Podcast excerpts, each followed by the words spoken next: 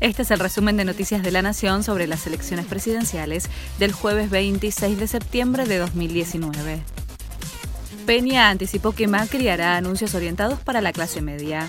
El jefe de gabinete, a cargo del Comando Central de Campaña de Juntos por el Cambio, aseguró que Mauricio Macri hará propuestas concretas orientadas a la clase media en su recorrida electoral.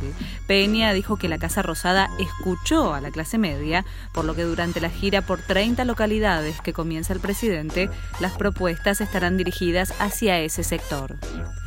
Fernández y Negri polemizaron por la herencia del líder radical. La polémica entre el oficialismo y la oposición en torno de la herencia política de Raúl Alfonsín subió varios peldaños, con Alberto Fernández y Mario Negri como protagonistas principales del contrapunto.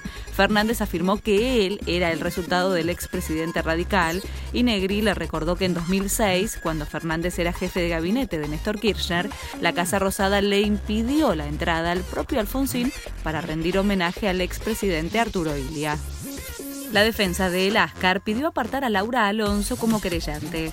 El abogado del financista Federico El Ascar pidió apartar a la titular de la Oficina Anticorrupción de su rol de querellante en el juicio por la llamada Ruta del Dinero K que se tramita ante el Tribunal Oral Federal 4. El letrado argumentó que Alonso no reúne los requisitos técnicos para representar a la Oficina Anticorrupción y cuestionó que se haya manifestado enamorada del presidente Mauricio Macri. Dijo que no se le puede pedir imparcialidad a la Oficina Anticorrupción pero sí objetividad. Tomás Insausti advirtió sobre el futuro de El Palomar. El titular de la Administración Nacional de Aviación Civil advirtió sobre la situación del aeropuerto de El Palomar ante un posible triunfo del candidato del Frente de Todos. Alberto Fernández ya dijo públicamente que daría marcha atrás con todo el crecimiento de la terminal aérea y con la democratización de los cielos que hicimos nosotros, dijo Insausti.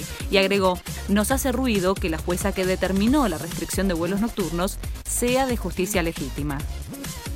Alberto Fernández almorzó con Florencia Randazzo. Según allegados a ambos, no hubo ofrecimiento de cargos para un eventual gobierno del Frente de Todos. Aclararon cuestiones políticas y personales, dijeron en el entorno de Randazzo que en 2017 fue rival de Cristina Kirchner y tuvo a Fernández como jefe de campaña.